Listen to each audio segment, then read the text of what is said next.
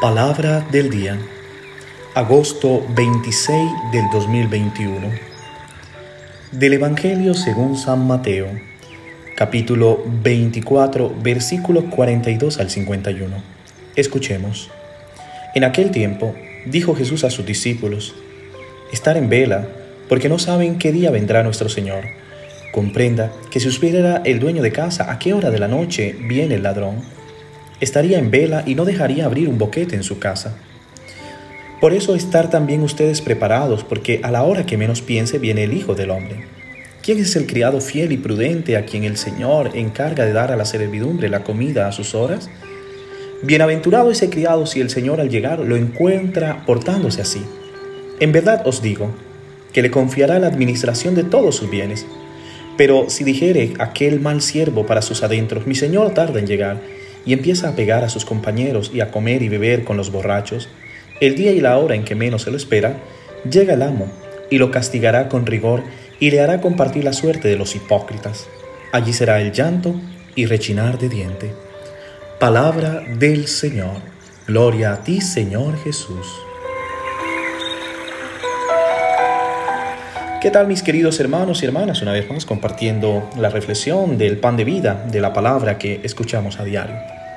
El Evangelio de hoy nos habla de la venida del Señor al final de los tiempos y nos insta a estar alertas, a estar despierto.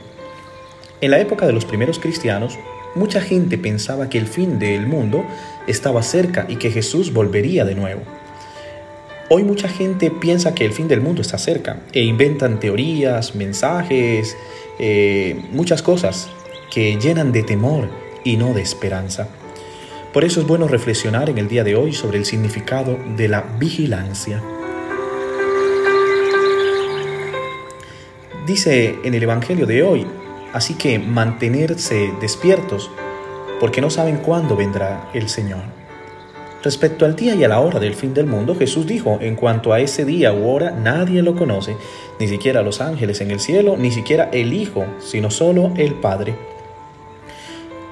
Hoy mucha gente está preocupada por el fin del mundo. En las calles de la ciudad se encuentran escritos en las paredes mensajes o revistas o incluso llegando a tocar a nuestras puertas diciendo que Jesús volverá, que está cerca el fin del mundo, que hay que arrepentirnos y convertirnos. A veces con un mensaje un poco alarmante, lleno de temor, que nos están incitando a, a que realmente tengamos mucho cuidado. ¿Y cómo será esta venida? Después del año 1000, eh, apoyándose los primeros cristianos en el Apocalipsis de Juan, la gente empezó a decir, han pasado mil años, pero dos mil años no pasarán. Era como el pensamiento. Por eso a medida que se acercaba el año 2000, si muchos recordamos, eh, había mucha gente preocupada. Incluso hubo personas que angustiadas por la proximidad del fin del mundo llegaron a suicidarse.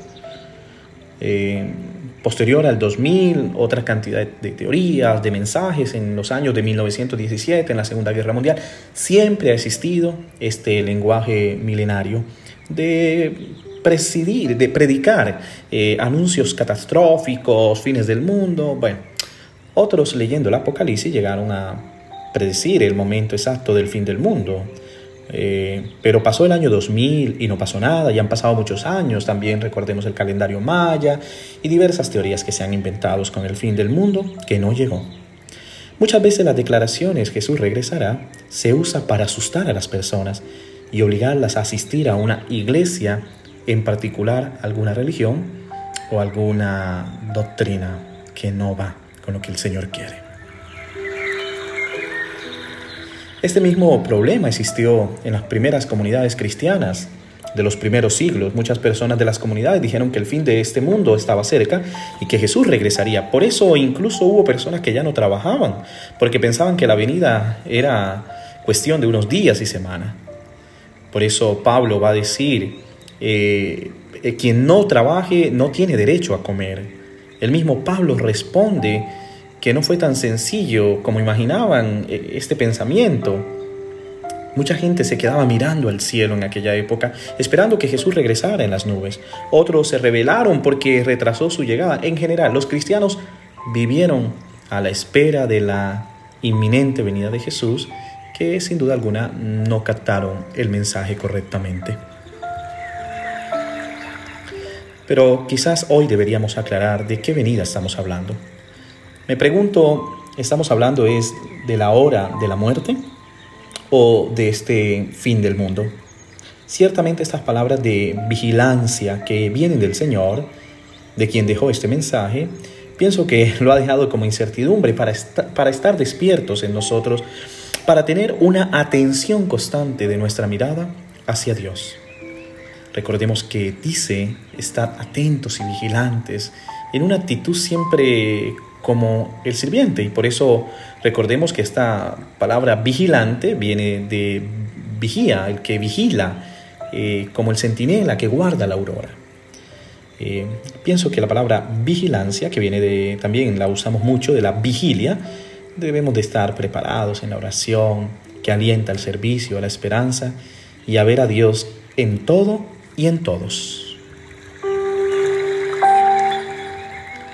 Pero al calcular las probabilidades, quizás ninguno de nuestras generaciones será testigo de un eh, cataclismo universal que ponga fin a la existencia total de la vida humana en este planeta. Y en lo que respecta a la muerte, pienso que solo ocurrirá una sola vez y eso es todo. Si queremos que nos encuentre despiertos en el momento de su llegada, no podemos distraernos ni quedarnos dormidos, debemos estar siempre preparados. Jesús nos da mucho ejemplo de estar atentos, el que vigila si alguna vez llega un ladrón, el sirviente que quiere agradar al amo. El ejemplo del dueño de la casa y sus sirvientes, consideren esto, si el propietario supiera la hora de la noche que vendrá el ladrón, se mantendría alerta y no dejaría que allane su casa. Jesús lo dice claramente, nadie sabe nada de la hora ni del momento.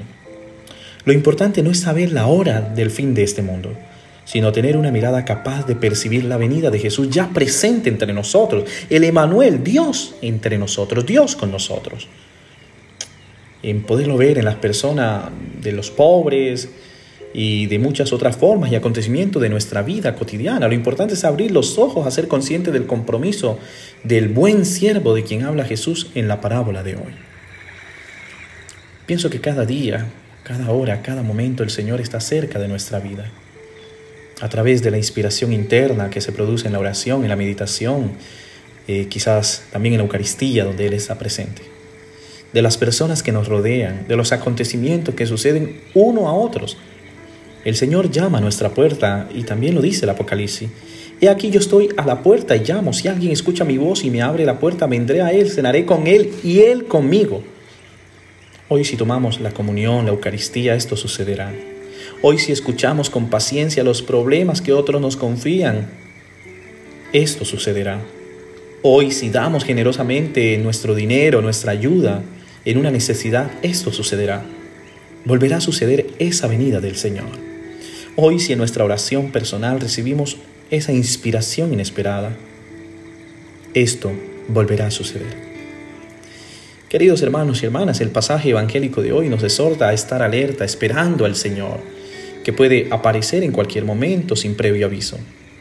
Debemos comportarnos como servidores fieles y sabios, amorosos, que trabajan con conciencia y compromiso esperando el regreso del amo lejano. La confianza y la recompensa que nos dará el Maestro depende de esta expectativa sabia y activa con la que tú actúes en el ahora, en el hoy. Actuar de otra manera es sumamente imprudente. Se corre el riesgo de desperdiciar la vida por un cálculo imprudente.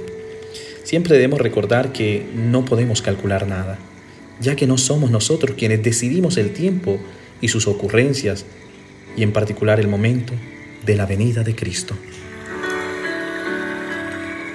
Queridos hermanos, hoy la invitación es a disfrutar el ahora, a vivir la vida en el ahora, a vivirla como un siervo fiel, como ese siervo que está atento y que espera el momento, pero no desperdicia la vida, al contrario, valora la vida, sabe aprovecharla y sabe disfrutarla.